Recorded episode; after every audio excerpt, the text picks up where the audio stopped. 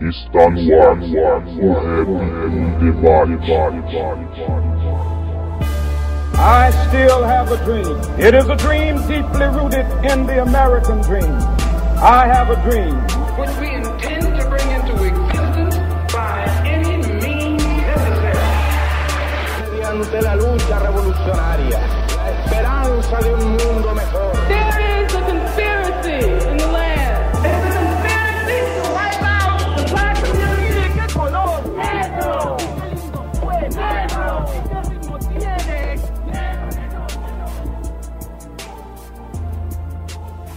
Salve, salve a todos os irmãos e irmãs conectados no site h2sm.com.br. Sejam todos muito bem-vindos a mais uma edição do programa O Rap em Debate, 19 episódio.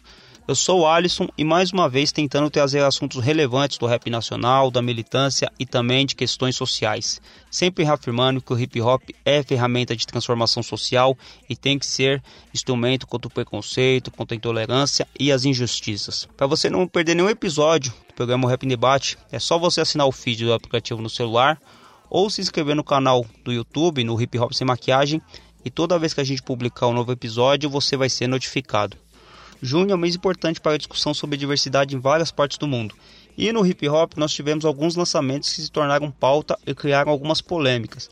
Ao mesmo tempo que foi bem recebido por boa parte do público esses lançamentos, né, também houve uma série de publicações e comentários que foram intolerantes e homofóbicos e que foram feitos por nomes importantes do rap.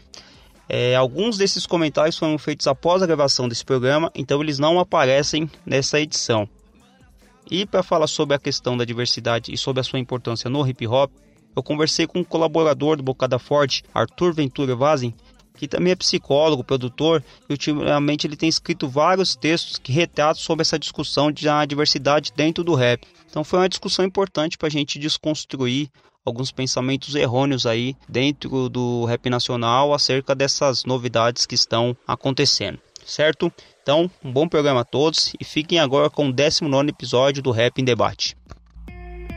Você não toca meu som, limita os meus lugares. 100% sangue bom, só se portar Bugatti. E quando estou com as manas soltas, nós somos vulgares. Não se esqueça quem nós somos, somos pilares. De qualquer forma, vou compor nos beats, sem limite. Vou militar pra limitados, apertar, repite. Calma, calma, não se irrite, estou fazendo outro hit. Calma, calma, não se irrite, eu sou a Dani, então não brinque. Sou a travesti que vem do gueto e você passa mal. Seu papinho de respeito já perdeu moral. O que te deixa. Salve a todos, então estamos começando aqui mais um programa Rap em Debate, edição de número 19 e nós estamos no mês de junho, que é o mês importante aí para falar sobre diversidade é, em vários aspectos e principalmente dentro do hip hop, que é o espaço que a gente traz aqui. Só que apesar de ser um mês pra gente falar de diversidade, também é um mês que a gente teve muitas reações contrárias aí, muita intolerância, muita discriminação contra novidades que estão trazendo no hip hop aí. E para falar sobre esses assuntos e tantos outros aí, eu convidei o Arthur Venturi, que ele é psicólogo, produtor de hip hop, ele já colaborou no site Bocada Forte, né, escreveu é, alguns artigos esse mês sobre questões de diversidade, é, também já trabalhou no Zona Suburbana, noticiário periférico, e eu vou pedir para ele mesmo se apresentar. Salve, salve Arthur, tudo bem, mano? Salve, tudo certo, mano. Firmeza, Arthur. Que é, seja bem-vindo aí, agradeço é, concedido aí um tempo para trocar ideia com a gente. E, mano, vou pedir pra você se, se apresentar aí, falar um pouco do, de você aí, da, do seu trabalho, enfim, mano. Tá certo. Bom, primeiro, obrigado pelo convite. Acho muito importante, né, você ter conseguido abrir esse espaço pra gente falar sobre essas questões ligadas à diversidade, né? Então, bom, meu nome é Arthur Venturi, é, mais ou menos três anos trabalhando na cultura hip hop. É, eu comecei como blogueiro no, no Zona Suburbana. Enfim, nesse meio tempo todo eu acabei trabalhando em produção. Eu trabalhei com mais ou menos 20 MCs aqui da cena de São Paulo. E hoje eu tenho um sarau aqui também na Zona Norte, que eu faço com a, com a minha sócia, Adriana, que é o Papo de Mina. É um sarau que dialoga com rap, esse mundo de slam. E hoje eu tô fixo como blogueiro também no Bocada Forte. Da hora, Arthur. É, conta um pouquinho pra gente aí, mano, como que você começou no, no hip hop, né? Como que foi sua aproximação, que, como que você começou a ouvir, enfim. Que tipo, qual foi, qual, como foi que você começou, se foi no rap e em outros elementos. Tá certo. Então, mano, essa, essa história é muito louca, na verdade. Pode contar aí, mano. É, eu acho que, como a maioria do, da, dos LGBTs, né, eu tive uma história musical muito ligada ao pop. Enfim, de tanto escutar a linha mais eletrônica, quanto escutar muita Madonna, Britney Spears, quando tava bem no começo de carreira ainda. É, escutar muito axé quando o axé tava no pop, nos anos 90. Enfim, e eu não escutava praticamente nada de rap, porque aqui em casa, né, principalmente com os meus pais, tinha um, um, certo preconceito com o rap, que era música de ladrão, era música de bandido, era não sei o quê. Enfim, então eu nunca tive uma aproximação até eu ter mais ou menos uns 17, 18 anos. Que, enfim, eu acabei conhecendo o trabalho do Kanye West muito por acaso, e me apaixonei pelo trampo dele. E aí eu falei, mano, deixa eu, deixa eu ver como que é o rap brasileiro, né? O que, que a galera tá fazendo. E aí eu descobri o Sobrevivendo no Inferno, do Racionais. E, nossa, me apaixonei muito rápido, né, por, por esse trampo. Eu escutei tudo do Racionais, escutei tudo do Facção Central. E, e foi nessa fase que eu estava escutando muito Facção Central, que fiquei uns 6, 7, 8 meses só escutando Facção, que eu falei, mano, é isso. É, eu não sei exatamente o que, que eu quero fazer, mas eu quero trabalhar com hip hop, eu quero fazer alguma coisa por aí. E aí, enfim, é, acabei conhecendo a Drica Moraes, que hoje ela é blogueira do RND, minha melhor amiga também, e eu conheci ela através do meu ex-namorado. E aí ela na época falou: Ah, mano, eu trabalho no zona suburbano, eu escrevo, pá, não sei o quê. Ela falou: Você não quer trabalhar comigo? Eu falei, mano, quero. E eu tava totalmente cru, assim, não, nunca tinha escrito pra um portal, pra um site, nada. E, enfim, aceitei o convite e dali começou até onde, onde eu tô hoje, né? Foi essa, esse percurso, mais ou menos. Da hora, Arthur. É, mano, quando você falou que você começou a escutar Racionais e Facção, são do, do é, dois elementos do que a gente chama de gangsta rap, né? Sim. É, como que foi, mano, é, você que é, se, se, se identifica... É, não sei, Arthur, como é que eu vou falar isso, mano. Pode ser que eu fale alguma besteira, você me desculpa, tá? Imagina. É, é, se identifica como gay, é isso? Isso. Tá. É, você que se identifica como gay, você ouvindo as letras do, do Facção e do Racionais, você sentiu algum tipo de, de não sei se discriminação, mas aquele aquela coisa de, de ser uma música gangsta e às vezes falar coisas que pro público em geral passam batido, mas pra uma pessoa que é gay, ela vai olhar aquilo ali e vai falar: Não, isso aqui tem um pouco de homofobia. Você sentiu isso quando você ouviu? Olha, de verdade, não. Não, não tive essa, essa impressão ruim. É, o, na verdade, acho que o que tinha me chamado muita atenção foi que eu consegui, enfim, acho que mudar a forma como eu olhava para a realidade. Para mim, o escutar a facção central foi um choque de realidade. Não porque eu não vivesse alguma daquelas coisas e não tivesse amigos que viviam aquilo, mas mudou, mudou muito a forma como eu enxergava tudo isso, né? É, então, para mim, foi esse, esse primeiro encantamento que eu tive com o rap, né? O rap brasileiro. Então, eu nem estava muito pensando nessas coisas. É, quando eu comecei a, a trabalhar no Zona, eu ficava tipo, mano, cadê os viados, sapatão, os travestis do rap? Não, e não tinha, não achava. É, um pouquinho depois começou os primeiros trabalhos do Rico Dalassan, ele apareceu na TV. Um pouquinho depois começou o trabalho da Glória Groove. Aí eu fui olhar pra gringa e tinha um, um punhadinho de gente fazendo rap também lá. E aí eu falei, tá, legal. É, o que na verdade eu acho que eu tive alguns problemas com o gangsta rap foi em rolê de gangsta rap. Assim, é, ao mesmo tempo em que eu, eu me sentia bem, por, enfim, gostar muito de rap, eu trombava amigos lá, etc e tal, é, sempre tinham situações bem chatas, né? Situações, enfim, que você comentava que você era gay, ou dava qualquer brechinha e, e a galera ou sumia, ou a galera te tratava mal, a galera xingava. Então, esse tipo de perrengue eu já, já passei.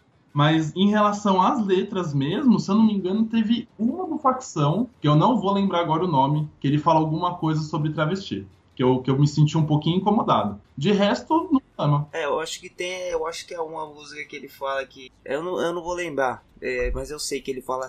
Ele usa o termo traveco, né? É, ele fala, não, porque eu traveco na prisão, não sei o quê. É, sim, sim. É, eu acho que é a música que ele fala do, do estupro, que é a música Sem Limites. Aí ele tem. Isso. Isso é, que, que ele está falando sobre um, um, problema social, que é a violência contra a, a, a, criança, né? Contra, que é uma música de pedofilia, e às vezes ele usa um termo ali que talvez na época a gente nem perceba, né? Mas é, hoje a gente vê o quanto que é desnecessário. E, mas tem, tem mulheres que falam, né, que o Racionais tem a música Mulheres Vulgares, que é um pouco até mais antigo do que o Sobrevivendo no Inferno e tal. E, e eles têm isso. Mas então você não, não, não, não teve essa, esse baque quanto, quanto as letras de é, Gangsta. É mais no, no show mesmo que você teve isso. Não, é, é isso. Enquanto LGBT, não. É claro que tipo, tinha algumas letras com, falando sobre mulheres, né? Não só essa do Racionais, enfim, várias outras. É, isso me causava um certo incômodo, mas aí não era pelo fato de eu ser LGBT, né? Era só. Sim, sim. Amigo, vexame no outro dia eu conto o caso, pô. Chego em casa aceitando as amizades que eu faço. Essa é minha vidona, sonho sempre traço cada passe pros papo de recalque. Mando dedo e um abraço. Esse sou eu, outro não dá pra ser. Sem crise, sem chance, que a vida é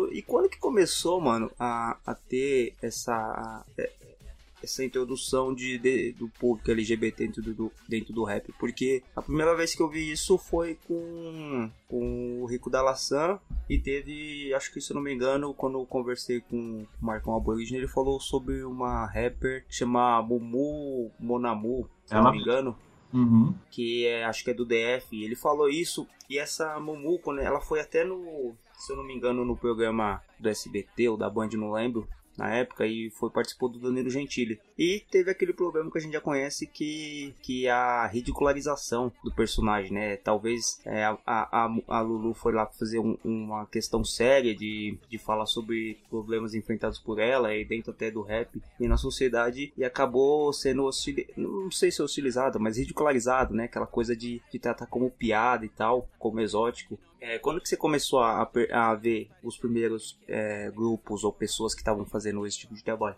Então, pra mim, na verdade, como eu, eu- eu sempre escutei, é, principalmente música de homem, né? é, nu- nu- nu- nunca me veio a possibilidade de você ser LGBT e você fazer músicas sobre a realidade dos LGBTs dentro do rap. Isso nunca tinha me ocorrido. E o primeiro trampo que eu escutei foi Aceite-se, do Rico da Laçã. Eu tava bem bonito vendo o programa da Fátima Bernardes. Aí tava lá mudando de canal e eu falei, caralho, tem um menino fazendo rap aqui. E ele é viado. E eu, caralho, ele tá falando os negócios que a gente vive também, mano. E pra mim foi assim, nossa, incrível. eu falei, caramba, esses dois mundos podem se, se chocar, né? E pode ter uma troca muito legal entre isso. Sim. E, e por que, que você acha que choca tanto, Arthur? Você acha que é reflexo da sociedade mesmo? Ou, ou- ou- acho que eu já discuti isso aqui em outros programas também. A gente já sabe que, que o rap é machista, o rap é homofóbico, o rap é conservador pra caramba, né? O hip hop em geral. Isso aí a gente já sabe, mas que, que você acha que incomoda tanto o público do rap, mano? que incomoda tanto, vamos pensar. Eu acho que por um lado sim, por um lado tem esse reflexo da sociedade. É, no sentido de que a gente vive no país que mais mata LGBTs no mundo, né? A gente, o Brasil é o país campeão na morte de LGBTs, principalmente de travestis, de pessoas trans. Então isso com certeza vai respingar em todos os lugares da sociedade. Por um lado tem isso, né? Agora eu acho que por outro, o rap desde o começo, né? tem um pouco essa coisa do- dos caras heterossexuais, né? É, enfim, mostrarem força e mostrarem masculinidade pelo uso da força. Ou, ou, enfim, porque o cara tem uma militância XYZ, porque o cara, enfim, toma essas, essas posturas fortes, né? Então, quando ele vê um outro cara, é, que nem agora no Quebrada Queer, que lançou o clipe na segunda-feira, cinco bichas afeminadíssimas cantando a realidade delas com, enfim, maquiagem, pai, pai, pá, eu imagino que seja um choque tremendo, né? Pra quem não tá acostumado com, com essa realidade, né?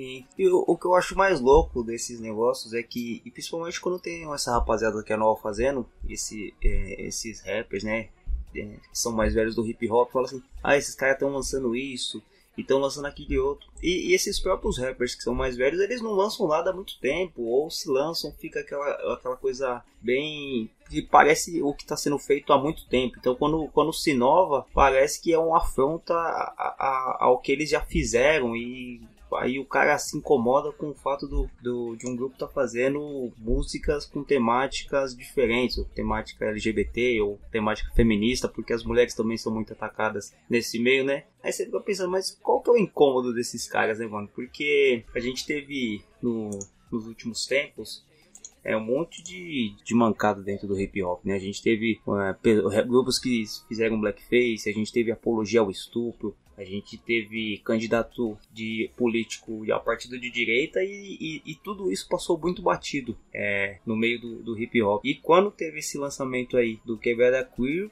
foi uma enxurrada de, de groselha que foi depositada, né, mano? Foi principalmente pelo Bola 8, que eu acho que foi o campeão do- dos comentários em relação ao Quebrada. Sim, é, e, e o engraçado que não tem jeito, né? A gente vai analisar ali, a gente vai ler os comentários. Quando um, um cara que é de um grupo importante, né? que Realidade Cruel sim é um grupo importante, por mais que ele tenha falado as besteiras que falou, é um grupo importante do rap, é um grupo que tem uma caminhada dentro do cenário, ele fala isso, parece que ele legitima a ação de dos fãs, né, para falar a mesma coisa, porque os fãs eles acabam segurando aquilo, não acabam falando, mas quando vem um entre aspas pastor falar, o seu rebanho vem e se sente é, legitimado para falar as coisas que falaram também. Então você olha os comentários ali, parece que você tava na página do do MBL, do Bolsonaro, né, mano? Com certeza, foi muito engraçado, porque teve um menino que falou exatamente isso nos comentários. Nossa, eu me sinto na página do Bolsonaro. E aí o, o Bola 8 respondeu falando, nossa, é, realmente é complicado esses, esses gays militantes. E ele falou, não, eu tô falando de você.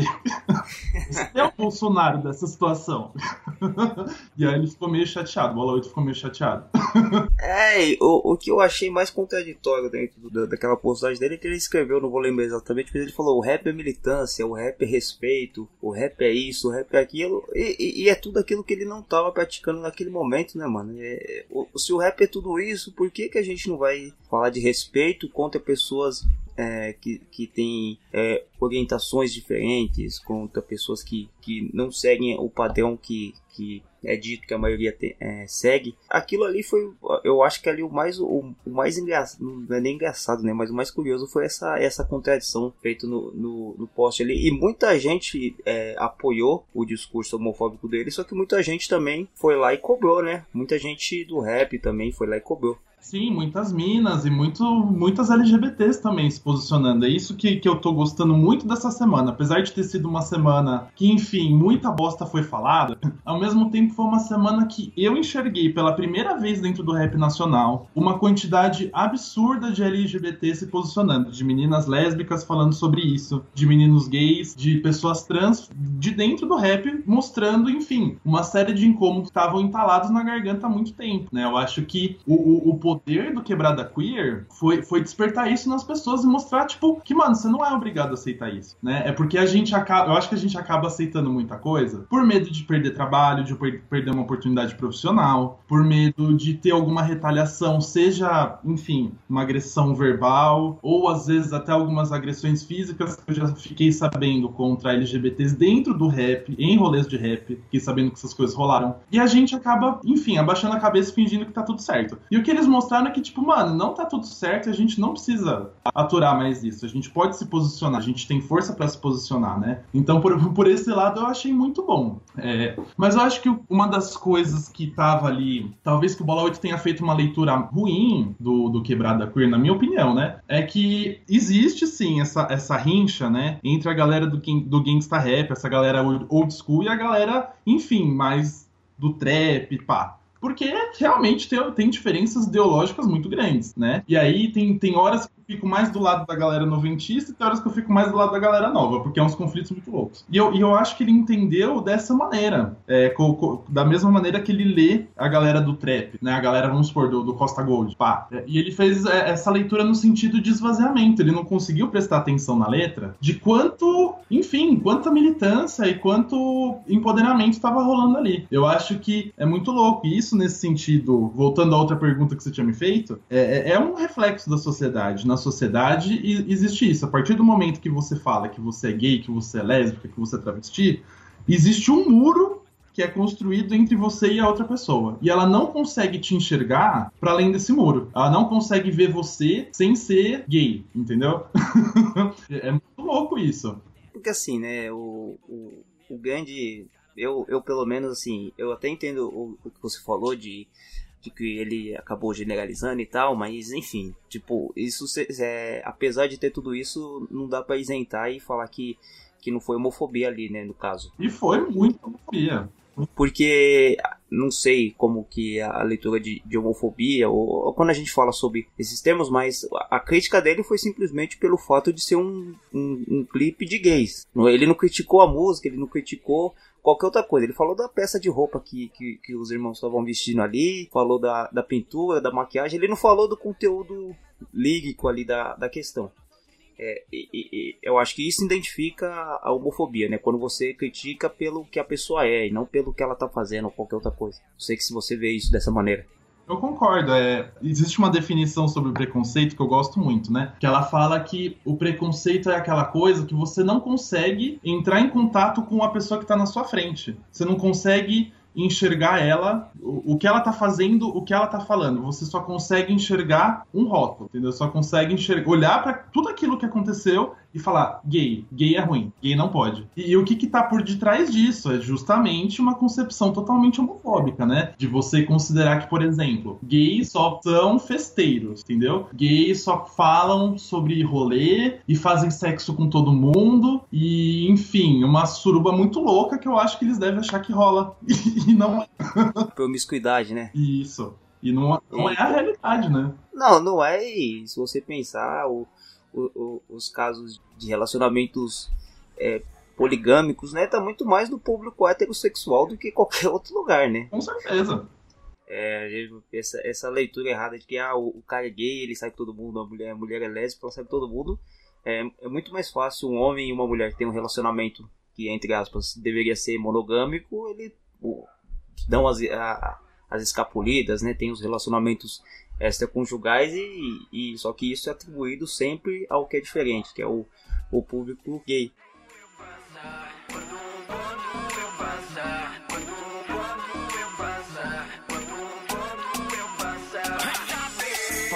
Mas não me pede espaço. Derrete no meu campo, mas sabe que ele é minado. Diz que arranca pedaço e tiro a risonho. Eu sou seu pesadelo vestido de sonho. Então vem, vem, pode me chamar de meu bem. Mas não se engane, a placa no meu rosto diz que eu não sou de ninguém. Sou menino de ouro, mistura de cobre e zinco. Eu sou latão, mas pra você Chanel número 5. Mas vem sem mapa, vem desarmado, vem montando as peças. Que eu vou sem jogo, mas sempre andei com coringa na testa. Mas não me testa. Ô Arthur, é, tem uma coisa que o, o Rap Gangsta sofria muito, sofria não, né? Mas falavam dele na década de 90, ali, começo dos anos 2000, ele falou assim: esse rap gangsta, ele, ele só fala de favela, ele só fala de preconceito, ele só fala sobre questões sociais, de valor econômico. E é uma coisa que hoje o rap feminino, ele também as pessoas, o, o próprio rap fala isso dele, né? Essas mulheres só falam de feminismo. Essas mulheres só falam de que, que sofrem violência, que são inviabilizadas. E também é, eu acho que vai chegar isso ao, ao esse rap é, de pessoas gays que falam, os gays só falam de é, é, sobre violência, só falam sobre como eles são hostilizados ou qualquer outra coisa. É, mas como que, você, como que o rap dos anos 90 ia falar de outra coisa se as pessoas que cantavam eram oriundas da periferia e sofriam aquilo? Como que você, as mulheres vão falar de outra coisa se elas sofrem aquilo? É uma coisa que até a Neri Bento, que é, é uma blogueira também, escreve de rap, ela fez um canal no YouTube e acho que o primeiro vídeo dela foi isso, né? Ou não sei se foi o primeiro ou o segundo. É, como que as mulheres vão falar de outra coisa se elas, se elas sofrem isso? E sim, sim, como que você entende isso aí, do, da, dessa perseguição que se fala, ah, os caras só falam disso, só falam daquilo? Eu, eu, eu concordo, eu concordo com, com essa leitura que você está trazendo, de que enfim, é difícil você conseguir falar sobre outras coisas. É, é, isso, no país que mais mata LGBTs no mundo. Seja por homicídio ou por suicídio causado por homofobia e transfobia, morre um LGBT a cada 19 horas no Brasil. Então, é um dado relevante, né? Considerando que tem muito menos LGBTs do que heterossexuais cisgêneros na sociedade, né? Então é um número grande. Então fica difícil, às vezes, você conseguir falar sobre outras coisas, né? É, eu consegui, enfim, falar com o Gigo esses dias, que é o, o primeiro MC que aparece no Quebrada Queer, né? E a gente, inclusive, tava falando sobre essas coisas, né? Sobre enfim, como que é essa questão de música de festa e música militante é, num país como o Brasil. E eu acho, e o que a gente estava falando é que assim, ao mesmo tempo em que a gente precisa trazer essa realidade, precisa falar sobre essas coisas, ao mesmo tempo que isso acontece, o rap se tornou um ambiente tão machista, tão masculino, tão homofóbico, que tem muitos LGBTs que não conseguem se aproximar disso, né? Eu vejo por mim, assim, é, eu tenho uma série de amigos gays, de amigos trans, enfim, E, e eu sou, acho que, o, o, único, ou um dos únicos, que trabalha com rap ou que até escuta rap. Eu chego pro meu namorado, por exemplo, falo, amor, você, você escutou a música não sei o que, não sei o que? Ele fala, não, nem sabia que esse artista existia. então, para essas próprias pessoas, o rap se tornou um lugar opressivo, né? um lugar opressor. Então, eu acho que também faz sentido ter músicas que falam sobre festa nesse contexto, entendeu? Porque os LGBTs estão acostumados com esse mundo de música pop e de boate, papapá, então, é, é, é, como você criar um ambiente seguro para fazer essa aproximação entre os LGBTs e o rap. Então, tentar jogar um pouco com essas duas coisas. O quanto que você consegue trazer da nossa realidade e o quanto que você consegue, enfim, falar sobre isso de uma forma que os LGBTs também se sintam representados. É, e, e tem outra coisa, Arthur, né, que você falou de é, que você é um dos poucos é, gays que você conhece que, que escutam rap, que estão participando. É, só que assim, é, é uma coisa que, é, pela estatística, a gente é, pode, pode afirmar que é, os gays eles sempre estiveram no rap. Sim. É, pela quantidade de gays que tem na sociedade, se você fazer uma porcentagem, você vai ver que como você falou que você frequentava o show de rap e você assumidamente se, se, se dizia gay, é, muitos de lá eram gays ou lésbicas e, e, frequentavam shows, só que eles não falavam abertamente isso. Então é até engraçado a gente estar tá discutindo isso, porque parece que, que o, que, que, o, que, o, público LGBT chegou no rap agora. Como se então esse público da antiga ele fala, ah, acho, que nunca existiu isso, tá existindo agora, então tá contaminando a gente. Acho que esse, esse deve ser o pensamento, porque como que você tem um movimento desde a década de 80 com vários artistas e público, milhares até, e você achar que aquilo ali nunca teve gays ali no meio, é até engraçado você pensar um negócio desse, né? Aí os caras chegam hoje e falam assim: ah, esse público tá querendo, como o Bola 8 falou, capitalizar o rap. Mano, o, o rap sempre foi capitalista. Os caras, agora,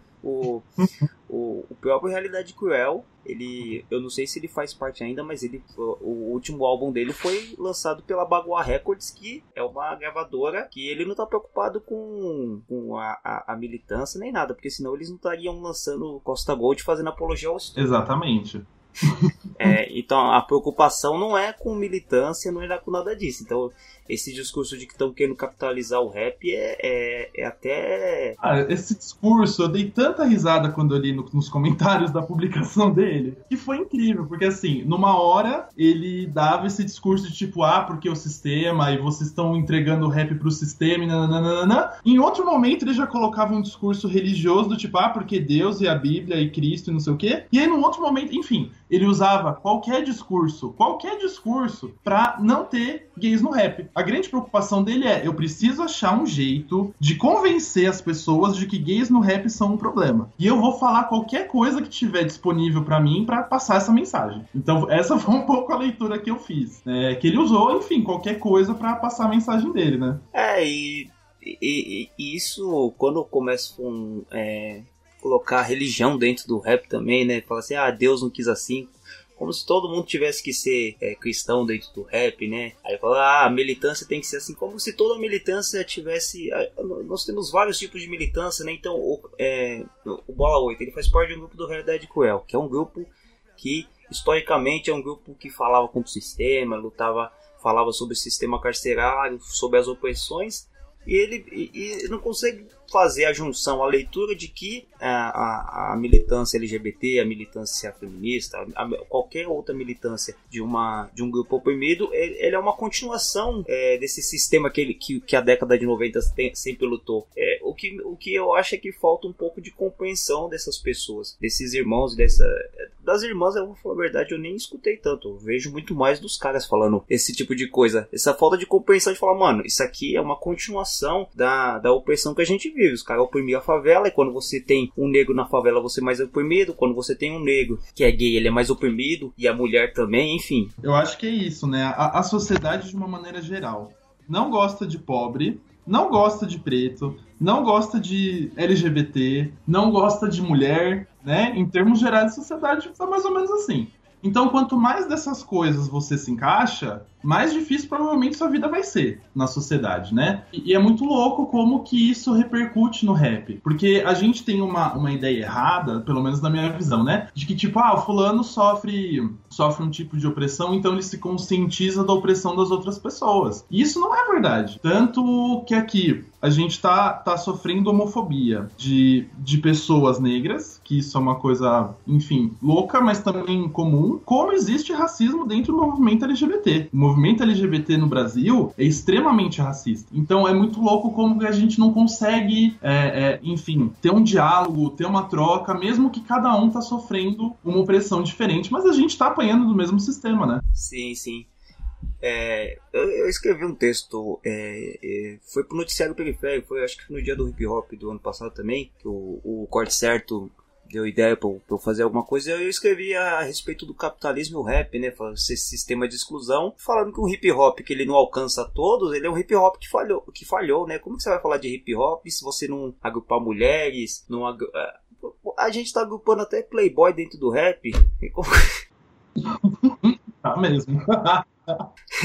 a gente tá agrupando Playboy, é, a, a, gente tá agrupando gente que tá fazendo discursos aí que, enfim, né, é, quem é do rap sabe, da, da, das leituras que a gente tá fazendo. Aí quando chegam mulheres no rap, aí não pode, porque as mulheres elas têm que ser que nem as mulheres da década de 90 que eram, usavam calça larga, eram masculinizadas. É, pega, por exemplo, eu falo assim: ah, as mulheres hoje estão vestindo, elas não usam mais calça larga, porque elas não são obrigadas a vestir calça larga, elas não usam se quiser, se não quiser, não usa. E aí também tem a questão, o, o gay ele se maquia. Mas ele se maquia porque ele quer também. Se ele não quiser ele fazer uma música sem se maquiar, ele também pode fazer isso. Tem uma questão interessante aí também, que a questão da maquiagem não é só é, estético. Existe toda uma questão de militância na maquiagem, né? Por exemplo, um dos grandes momentos da militância LGBT no mundo foram as revoltas de Stonewall em 1969 nos Estados Unidos, em que, enfim, lá, como você não podia ser LGBT em lugar nenhum, tinha, tipo, os tais dos bares gays. Que você, tipo, a partir do momento que você entrou no bar gay, você pode fazer o que você quiser. Porque fora dali você não tem essa liberdade. E aí teve um certo conflito com a polícia e os LGBTs foram muito é, ativos nesse momento de fazer protestos e fazer passeatas, etc e tal. E uma das grandes marcas registradas desse movimento foram as drag queens, né? Que são essas personagens criadas principalmente por gays, mas não só, é, que você faz ali uma mulher super exagerada e com aquelas maquiagens escandalosas e peruca e tá, tá, tá. Então tem, tem um, um, um papel muito importante na nossa resistência também, né? E eu fico pensando, por exemplo, a questão das mulheres usarem calça larga. Eu me lembrei de uma entrevista da Dinadi, que ela deu mais ou menos, acho que em 2001, 2002, falando que ela usava calça larga porque se ela colocasse uma calça jeans, os caras iam prestar atenção na bunda dela e não nas coisas que ela tava falando. Então, ela não usava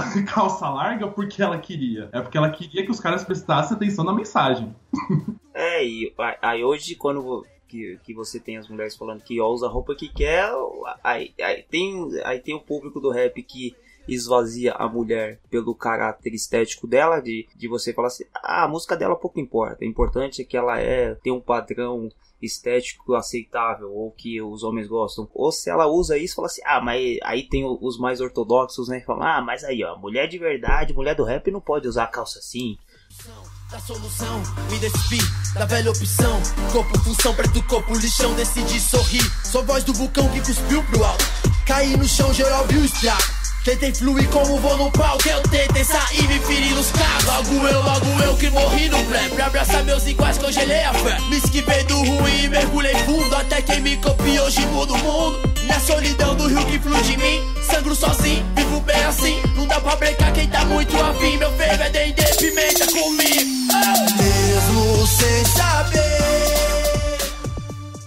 É, e Arthur, você falou do da maquiagem é, sobre a questão do, da, da militância é, por conta desse tema. E dentro do, do texto que você escreveu para o Bocada Forte, você fala é, termos, né, como o viado, o bicho e tal. É, isso é quando que isso é, é, ruim e quando que isso é uma questão de militância, de, de se assumir, porque porque tem essa questão, né, de você, como que você vai falar, se referir à pessoa e não ser é, homofóbico, não parecer homofóbico, é, com questão a esses termos. Quem, quem que pode falar que eu não sei como que, que, que vocês identificam isso? Então, a, história do, desses termos é, é muito legal, assim, porque é, bicha, viado, etc e tal, sempre foram termos muito pejorativos, né? E, e, e com o tempo, a, a, a, militância foi incorporando isso, e, e, hoje é uma coisa super legal, tipo, é legal eu chegar pra um outro, pra um outro menino gay e falar, e viado, como que você tá? E aí, bicha? Isso é, tipo, normal. é legal. Mostra uma intimidade, né? É, por exemplo, o contrário do que hoje a gente está tendo com o termo POC, que é um termo que está, enfim, virando uma meme em todos os lugares tal. Que POC, em geral, tem um, um significado bem negativo ainda, mesmo dentro da militância, né? Porque fala sobre as gays que são femininas. E por conta do, do movimento LGBT, por muitas vezes também ser um pouco machista e reproduzir padrões machistas, nenhuma gay quer ser a POC, entendeu? Então, e hoje, dentro do, do, do, nosso meio LGBT, POC não é, não é legal.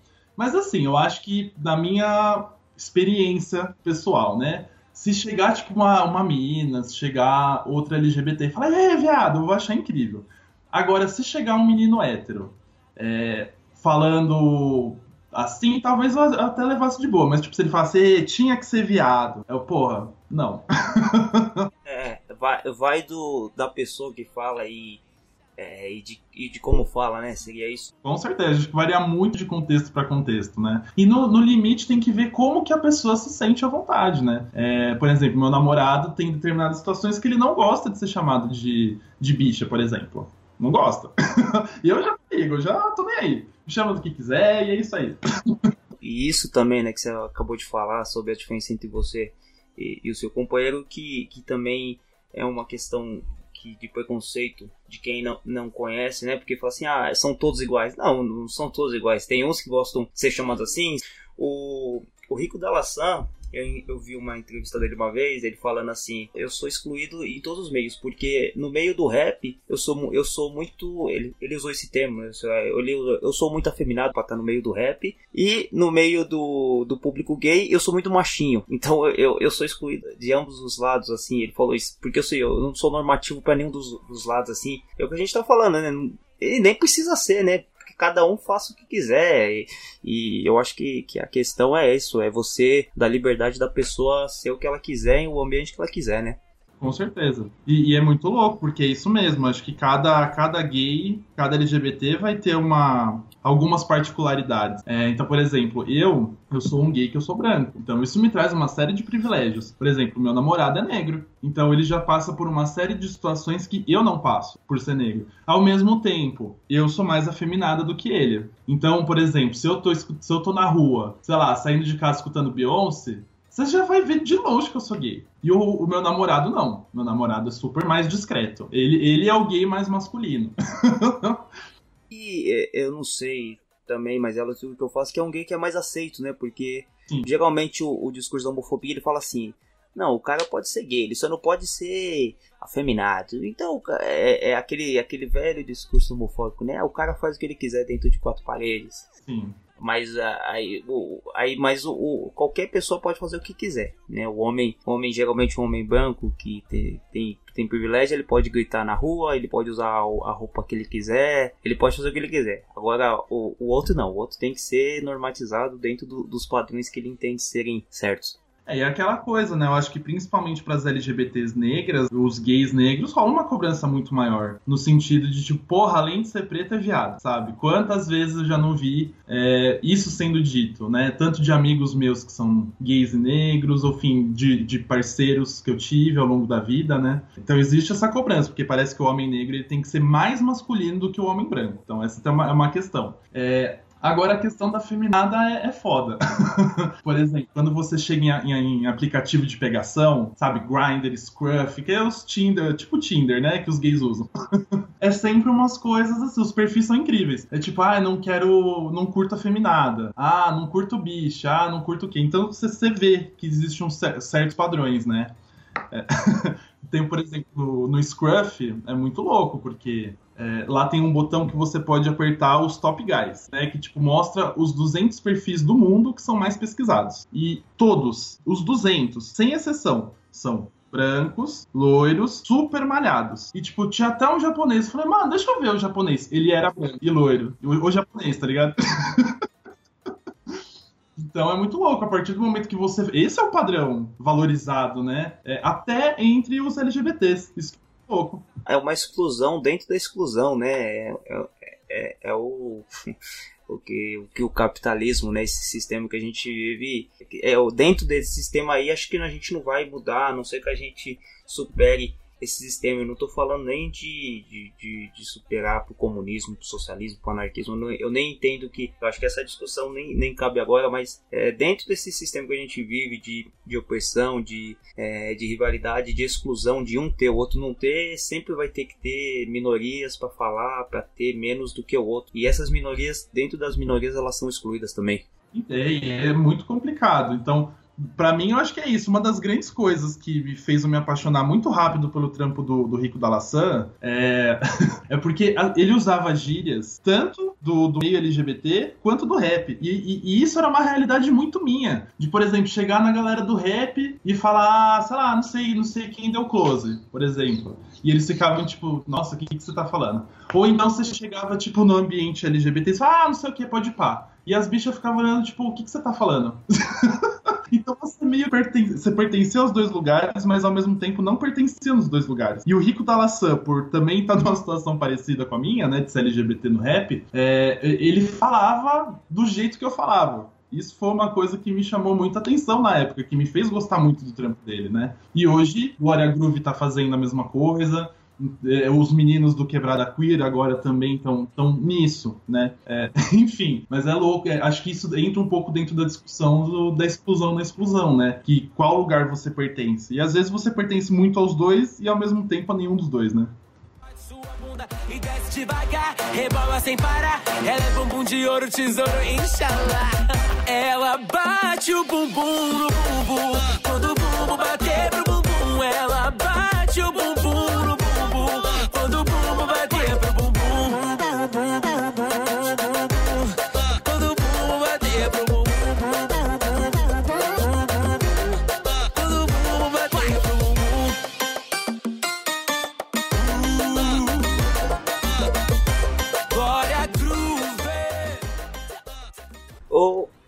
É, dentro dessa, dessas bases de desinformação que, que a gente tem, porque eu me enquadro também, eu é, pouco sei sobre isso, por conta também de da gente não pesquisar e da gente não querer saber também. Antigamente a gente tinha uma questão de. de é, isso bem antigamente, né? Que tinha a questão do, do GLS. Hoje tem a sigla LGBT. Sim. Para quem está escutando, para quem é, tem um, um, um pensamento um pouco mais emancipador, de entender, de saber que não sabe tudo, de saber, é, de entender que precisa conhecer mais, mas não sabe identificar as coisas. O porquê de- dessa desse monte de sigla, né? É para abarcar mais situações, né? Mais gêneros, é. E não, é, gêneros e, e sexualidades, né? Sim, também é que você pode explicar também a diferença também. Opa, com certeza. É, eu, eu acho importante porque a gente vê muito isso na novela, a gente vê em música, mas é, é importante a gente entender isso, Arthur, até pra gente não, não, não passar por desinformado e falar alguma besteira. Enfim, fala, fala aí, mano, fica à vontade. Então, de uma maneira resumida, assim, a gente nasceu. Aí a gente nasceu com pipi ou com pepeca. Uma das duas coisas a gente vai ter. Ou as duas. Ou nenhuma das duas, porque dependendo do- de como você foi formado no útero da sua mãe, você vai nascer de um jeito. Enfim, mas você nasce com um órgão reprodutivo. E aí as pessoas vão olhar e falar: nossa, você tem um pipi, então você é menino. Ou você tem uma pepeca, então você é menina. E, e- e a partir disso é o gênero, né? Então, o gênero não é uma coisa que você nasce, o gênero é uma coisa que é atribuída pra você. E cada vez mais cedo, né? Cada vez mais cedo a gente vê o quanto que as crianças são expostas a, a, a uma formação de gênero. Então, por exemplo, eu sou psicólogo também, né? Então eu já atendi um paciente que, enfim, ele falava que quando ele era criança ele era um pouco afeminado. O pai dele, quando ele tinha 4 anos, começou a mostrar Playboy, porque era pra forçar ele a ser menino de verdade. Então a gente vê o quanto que, que essa questão do gênero, enfim, é imposta desde muito cedo, né? Mas tudo bem. Aí tá, você, vamos supor, você é, tem um pipi e você foi chamado de menino pela sua família. Aí quando você chega lá pelos seus 6, 7 anos, alguns a gente já viu até um pouco mais tarde, é, essa pessoa que foi chamada de menino não se sente confortável consigo mesma. né? Ela se olha no espelho e ela não, não se reconhece na imagem que ela enxerga no espelho. E isso a gente já começa a falar sobre transgênero. Então, a identidade de gênero, né? De uma, vamos, colocando uma definição assim. Identidade de gênero é como você se enxerga quando você tá, enfim, se olhando dentro da sua cabeça. Então, tipo, ah, eu olho para mim e eu me vejo como homem. Eu me sinto homem. E a mulher será, pô, eu me vejo como mulher e eu me sinto mulher. O problema é quando essas coisas bagunçam. Por exemplo, eu sou. Eu, as pessoas me veem como homem, mas eu sou uma mulher. E aí é a pessoa trans que, enfim, pode fazer a transição ou pode não fazer a transição, mas ela tem esse desconforto com o próprio gênero. E em relação à, à, sexualidade, é simplesmente por quem eu me atraio, né? Então eu me atraio por pessoas é, do meu próprio gênero, ou me atraio por pessoas do gênero oposto, ou me atraio pelos dois, ou me atraio por, enfim, quaisquer outras pessoas. e aí, essas são as discussões sobre sexualidade. Então, por exemplo, é, quando a gente está falando sobre identidade de gênero, as duas principais que a gente vê, ou é a pessoa transgênero, ou é a pessoa cisgênero. Transgênero é quem sente esse desconforto com o próprio gênero. Então, transita, né? Trans, transita de gênero. E a cisgênero é a pessoa, pô, eu nasci e as pessoas falam que eu sou homem eu me sinto confortável sendo homem, não tem problema nenhum com isso. Então, eu, eu por exemplo, Arthur, eu sou cisgênero, mas em relação à questão da, da diversidade sexual, orientação sexual, eu sou gay, que me atraio por pessoas do mesmo gênero que eu. Então, resumindo isso, não sei se deu pra... pra... Sim é, eu acho que é, é importante para ver que não é simples, né? Tipo, ah o, ah, o cara é gay, então ele tem que gostar de homem e se vestir é, como, como tal. Tem um, tem um monte de coisa, né? Você falando isso aí, tem um, tem um, um, colega um colega nosso é, ele é gay também né é, e só que ele mesmo fala assim ele fala assim não mas eu não eu eu acho errado esse negócio de, de colocar peruca colocar batom não sei o que eu falo fulano você você é, as pessoas olham para você e acham que você é errado porque você sente atração pelo mesmo sexo. E aí eu falo assim, você tendo essa visão sobre as, as pessoas que se vestem de, maneira diferente, é, você tá tendo o mesmo olhar que as pessoas têm por você. Aí ele, não, mas isso eu não entendo, não sei o que. É, é, engraçado, mas isso eu acho que é por, por, por, conta de um, de um processo de opressão do, que a pessoa viveu durante a vida toda e, e, talvez ela se sente aberração, né? E aí a gente vai pro dentro do rap, a aberração dentro do rap, o cara fala, eu não posso ser assim dentro do rap, porque o rap é normativo, o rap ou você tem que ser humano ou você tem que ser a mina. E é muito isso, né? É, isso dentro do rap vai. Isso a, a, gente tem que, se, tem que se acostumar e respeitar. Eu acho que é isso que você. Como que você pode ver isso aí? Assim, o que, o, o, que eu gost, o que a gente gostaria, né? O que a gente, enquanto LGBT, gostaria, acaba sendo um pouco diferente do que a gente acaba querendo na prática. Porque assim, na teoria a gente gostaria que as pessoas entendessem que isso é, é normal. E, e, qualquer, por exemplo, qualquer cientista que trabalha com psicologia, com medicina, com cientista social consegue enxergar que isso é um processo normal. Toda sociedade, sem exceção, tem pessoas trans e tem pessoas gays e lésbicas e bissexuais, né? Então a gente achar que isso é uma coisa só influenciada pela TV e aquelas fake news falando que a Pablo Vittar vai fazer não sei o quê porque vai convencer as crianças a ser viado mesmo. Vai pra escola, né? É, isso eu, eu acho incrível porque haja Pablo Vittar pra ir num monte de escola. é isso, vai ter que ser patrocinado pra ir em tanta escola ao mesmo tempo. Não, e. Cara, se, se pudesse ir e tirar um pouco de, dessas questões aí, porque o que, o que falta na escola de gente pra ir discutir essas questões é, é, é, é maioria. Então, não vai acontecer.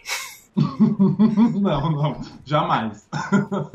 Inclusive, por exemplo, uma vez eu lembro, é, aqui em São Paulo, no, no Grajaú, né? Eu fui fazer uma visita numa escola que tem uma amiga minha que ela trabalha lá como diretora. Ela falou: Arthur, você pode me ajudar com um negócio que a gente tá com um problema aqui? Eu falei: Ah, demorou, vamos trocar essa ideia. E aí, enfim, ela me apresentou um menino que ele tinha sete anos. E aí o que acontece? Ele sempre foi feminina, com sete anos. Ninguém falou, tipo, ah, fulano, você tem que ser feminina. Não, ele, ele era, ponto. Ele andava só com as meninas, ele brincava só com as meninas de boneca, ele não queria saber de futebol, não queria saber de andar com os meninos. E ninguém pressionou ele pra, enfim, para fazer isso, né? Então tá, aí teve uma vez que ele foi chegou em casa e ele pegou as joias da mãe, colocou nele e passou o batom da mãe sozinho, sozinho. E, enfim, ele estava se olhando no espelho quando o pai chegou, né? Chegou, enfim, foi uma loucura. E, e ela me mostrou, essa minha amiga mandou, me mostrou um desenho que, que ela falou assim: ah, pra, a família de vocês. E o desenho dele era muito nítido, né? Que ele, a, a instrução foi: desenha a família. É só isso que falou ele desenhou, tipo, uma cachoeira, e aí do lado dessa cachoeira tinha uma caverna. E aí, enfim, e tinha uma pessoa dentro da caverna. Aí tinha um abismo, e do outro lado tinham várias pessoas. E ele colocou umas flechinhas, né? A pessoa que tava dentro da caverna, ele colocou eu. E a pessoa fora da caverna, do outro lado do desenho, ele colocou minha família. Ou seja, o quanto que ele tá mostrando através disso que ele se sente sozinho. Ou sozinha, não sei, talvez ele, ela se descubra trans depois. Mas enfim, o quanto que isso é normal e que não adianta a família querer interromper. Né? Porque o máximo que você vai conseguir é, falando para o seu filho que ele é anormal e que ele tá, é um pecador e qualquer outro discurso que você queira colocar em cima do seu filho, você vai conseguir produzir com isso adultos deprimidos, como eu conheço vários gays, lésbicas, bissexuais, travestis que têm depressão por conta dessas histórias familiares que aconteceram desde muito cedo. É, você vai criar pessoas com tendências suicidas, que isso é muito comum também. O quanto a gente perde de LGBTs pro suicídio, não tá escrito a quantidade, é muito grande. Você vai criar, tipo, pessoas que desconfiam de todo mundo e que têm uma dificuldade absurda absurda de conseguir ter uma amizade, um trabalho, um relacionamento, que você não confia em ninguém, porque nem seus pais você podia confiar. Então, é isso. Acho que o, o caminho que a gente gostaria é que os pais entendessem que isso é normal e abraçassem seus filhos, porque o seu filho provavelmente vai se fuder muito na sociedade. Então, se pelo menos de você ele puder ter esse carinho, essa segurança, é, é ótimo. É isso que a gente está tentando passar. é um pouco isso.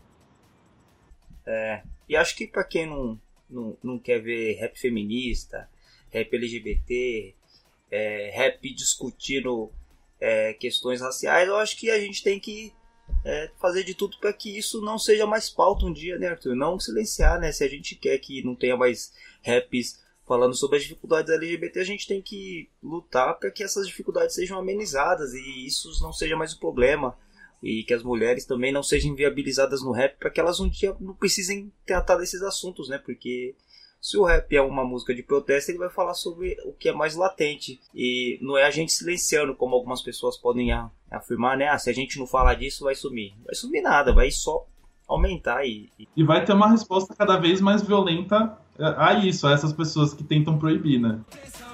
cair pra cima, tá funcionando a ilusão. Me fiz feminina, dá pra dessa bicho que ela tem. Além de bela e perigosa, não deve nada a ninguém. Ela é raivosa, sedenta e vai amaldiçoar você. Não tá bonita, nem engraçada, tá boca de se fuder. Olha pra cara da mona que fala das mana que trava a batalha, puxando navalha na vala da rua. Tomou bordoada que ela não se cala, se vinga na vara e não para. Fumo não para, afeminada, bonita e folgada. Lugar de fala, ela que fala, pegou verdade, jogou na sua cara e disse. Arthur, só pra fechar que você tava falando de psicologia, né? Que você tem um, um, um, um colega de profissão aí muito famoso, legal, que é o Malafaia. Ai meu Deus. É, e, e, sobre essas questões aí, foi um tempo atrás, mas eu, eu, eu quero te perguntar porque da psicologia que teve aquela decisão judicial lá de tratar como, como, como doença, como que isso foi recebido no meio é, da academia, da, da, faculdade, não sei se você estudava na época, como que foi recebido pelos seus colegas que, que, que realmente são psicólogos? Me dá uma certa tristeza de dizer que assim, do, do Conselho Federal de Psicologia, é, a, a maioria foi contra mas tiveram psicólogos que apoiaram a decisão, que apoiaram. É, o que acontece é o seguinte: dentro do Conselho Federal de Psicologia tem o Código de Ética, né? E uma das, enfim, das regras do Código de Ética é que você não pode fazer tratamento de conversão sexual ou conversão de gênero, ou seja, você não pode pegar uma pessoa trans e falar, ah, vou, vou mudar seu gênero aqui. E não é porque, tipo, isso é politicamente errado. Também. Mas é porque isso não é possível, entendeu? A, a, ciência hoje mostra, não só a psicologia não, neurociência, medicina, ele mostra que não é possível. Você não tem um método que seja capaz de mudar sua sexualidade ou a sua própria percepção de gênero. Não, não tem como. Então, é, então existia essa, essa cláusula né, dentro do, do código de ética e o trabalho do, da bancada foi de tentar tirar né, essa, essa regra do, do CFP. Enfim, hoje é, daí, durante o tempo, isso caiu mesmo. né? Acho que caiu durante uns três meses, se eu não me engano. Foi uma liminar que um juiz tinha assinado. E depois foi anulado, então hoje, novamente, não pode fazer. Se você pegar um psicólogo fazendo isso, você pode denunciar porque ele vai perder o direito dele de ser psicólogo durante cinco anos. Mas é difícil porque entre os psicólogos mesmo, é, tem muitos que apoiam. Tem muitos que apoiam essa, essa decisão, né, da cura gay. Então, só deixar um salve aí, né, que pra quem, é, os pais, né, que geralmente estão deixando os filhos, não adianta ele falar pro filho não escutar Rico da Laçã, que se o filho dele for gay, vai continuar sendo, né? E não adianta você comprar é, revista de mulher ou revista de homem pra filha. Assim, no, no, é, eu acho que a questão é, é, o respeito, né, Arthur? De você entender que existem diferenças. Parece que é alguma coisa ruim, né? Não é. Quando, o problema da diferença é quando a diferença ela se torna uma desigualdade entre as pessoas, né? Exatamente. Então acho que dentro do rap, dentro da sociedade, acho que essa, eu acho que o principal disso é de você respeitar a liberdade dos outros, né? Isso, e deixar as pessoas se expressarem e expressarem sua própria realidade, né? E eu acho que isso tanto no mundo, né? Tipo, vamos deixar as pessoas fazerem o que as pessoas têm vontade. A menos que isso agrida você fisicamente, que a pessoa vai te esfaquear, sei lá.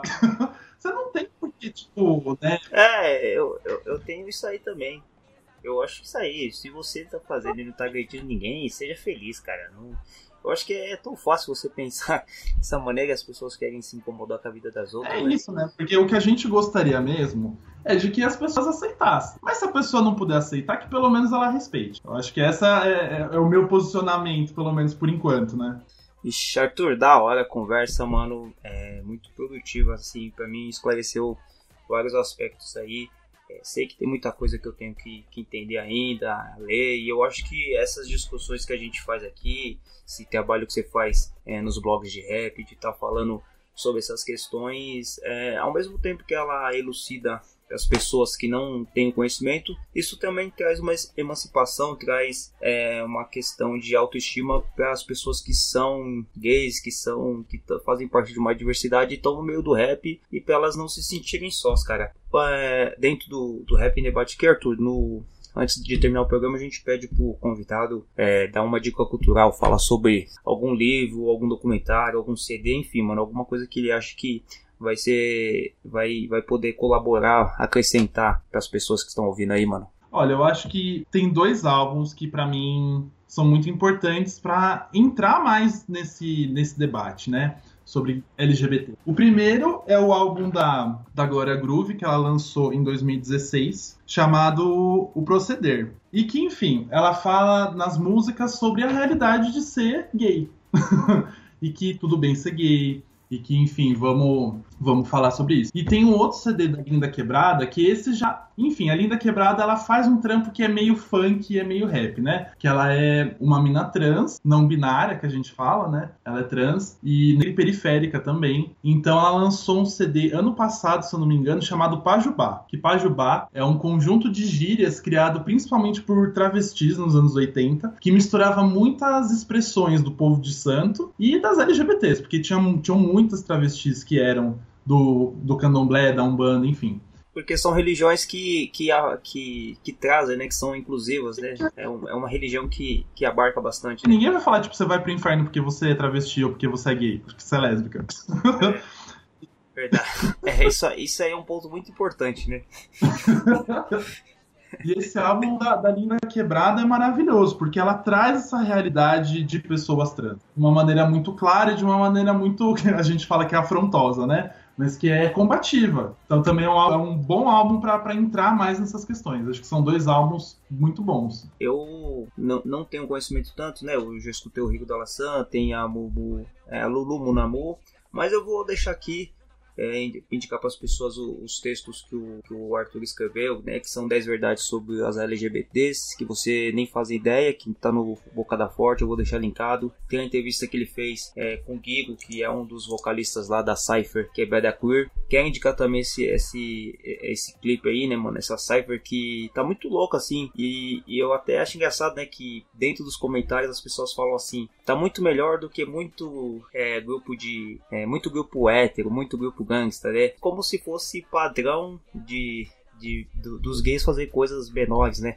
E a gente vê isso muito em álbuns de mulheres também. Ah, tá muito melhor que os homens. Como se fosse padrão ser inferior. Até, dentro, até quando a gente vai querer exaltar alguma coisa, né? A gente acaba tropeçando no nosso senso comum, enfim. Mas de verdade é um algo é um é uma é um clipe muito bom assim é um clipe sonoramente ele é muito bom e dentro das ideias ali acho que são ideias que a gente precisa debater e você também escreveu né Arthur um artigo sobre o quebrada queer né Escrevi, escrevi uma análise da minha, da minha visão enquanto, enquanto gay sobre tudo que eles falam, né? Pode crer, também vou linkar isso aí. E eu acho que é importante que, que a gente entenda que não tem jeito, né? A gente. é, o rap ele tá mudando, eu acho que o rap ele não pode mudar no, no sentido de dessas, entre aspas, evoluções aí, de é, querer falar que o rap não é uma música negra, querer exaltar é, o estupro, querer inferiorizar mulheres e gays. Eu acho que o rap ele tá aí pra tentar agrupar o maior número de pessoas. Eu, eu não gosto de playboy no rap, mas isso talvez é uma coisa minha, assim, né? Mas enfim. É, eu acho É que. que a gente que escutou adventista é difícil. Porque aí já é uma questão de classe, né? Eu, sou- é, eu acho que quando, quando. Eu acho que nenhum acordo com a, com a burguesia, com a classe dominante é bom pra quem, é, é, que é- quem sofre opressão. Mas isso já é, é uma outra ideia. É, Arthur, queria te agradecer demais aí, mano, de você ter colado, é, trocado essa ideia com a gente. Queria te pedir desculpa se porventura eu tenha falado alguma coisa, alguma besteira, é, algum, alguma coisa que você tenha. que as pessoas possam entender errado. É, porque a gente sabe que a gente tem uma desinformação nisso, mas eu queria te agradecer por você ter colado e, e dado essas ideias, mano. Acho importante, tá ligado? Eu sempre gosto de trazer aqui pessoas que têm algo a acrescentar e que toda vez que eu, que eu faço, que eu gravo com alguém, pra mim é enriquecedor, mano. Porque eu, eu, eu depois eu fico pensando, caramba, isso aqui eu não sabia, isso aqui é algo que eu posso levar pra outros lugares, que eu posso trocar ideia com outras pessoas. Enfim, mano, queria que você deixasse seu salvo final aí e falasse aí como as pessoas podem encontrar seu trabalho, onde as pessoas podem te conhecer melhor aí, mano. Bom, então primeiro queria agradecer pelo, pelo convite. Achei foda e nunca tinha falado sobre isso assim numa entrevista. E eu acho importante, né? Uma coisa que eu tava discutindo com, com outras amigas, né, LGBTs, é da gente conseguir se expressar cada uma no seu nicho, né? Então, as LGBTs do rap falarem sobre isso, as LGBTs do funk falarem sobre isso e a gente conquistando nosso lugar na sociedade, né? Então, queria agradecer muito por você ter aberto esse espaço pra mim pra poder trazer essa, essa nossa realidade, né? Que também é do rap, mas é diferente, né? Então, queria agradecer muito por isso. É, bom, do- espero que eu tenha ajudado a, a- quem tá, enfim, querendo se aprofundar mais nessa questão de sexualidade de gênero. É, espero que tenha, tenha ajudado um pouco. E é isso, acho que os meus trabalhos. é, agora eu tô mais no, no Bocada Forte. Tô mais fixo no Bocada Forte. Às vezes alguém. em- Às vezes eu publico algumas coisas no Rap Mais também, ou nos anos suburbana. Mas enfim, você acha no, no Facebook rapidinho Arthur Venturi Vazem. Falar só com o Arthur Venturi você já acha. E é isso. Às vezes sem ter critério Levar o legado sendo parte do mistério Olha meu mano, primeiramente, graças a Deus tô viva. Não dá pra saber o que vai acontecer quando você vive nessa vida. Marginalizada, fraca, estagnada Porém abençoada por alguém maior do que eu. Cheguei com força, tomara que não mexa em tosca. Quando não é assim, passa o mic pra mim que eu vou samba na cara dos coxa. Ah, What? I'm sorry, se te ofender eu não chore. Fiquei confusa, ô oh, Retusa me chama pra tomar um corre. Hum, E olha só como o jogo virou Do nada cê liga TV, nós tá na Globo E abre espaço pras donas sem torcer o nariz. Que elas já chegam no estilo imperatriz. Viver no mundão, tá ligado que é caso sério?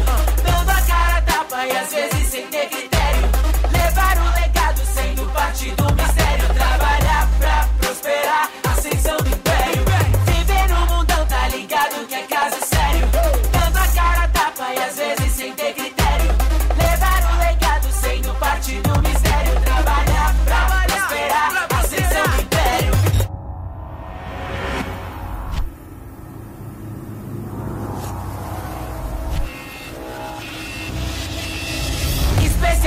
sem destruição, examina.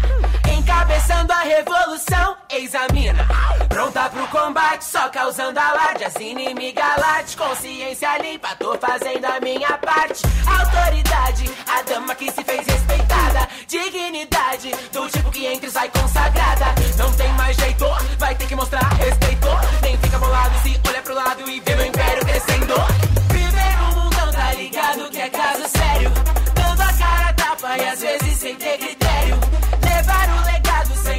she do me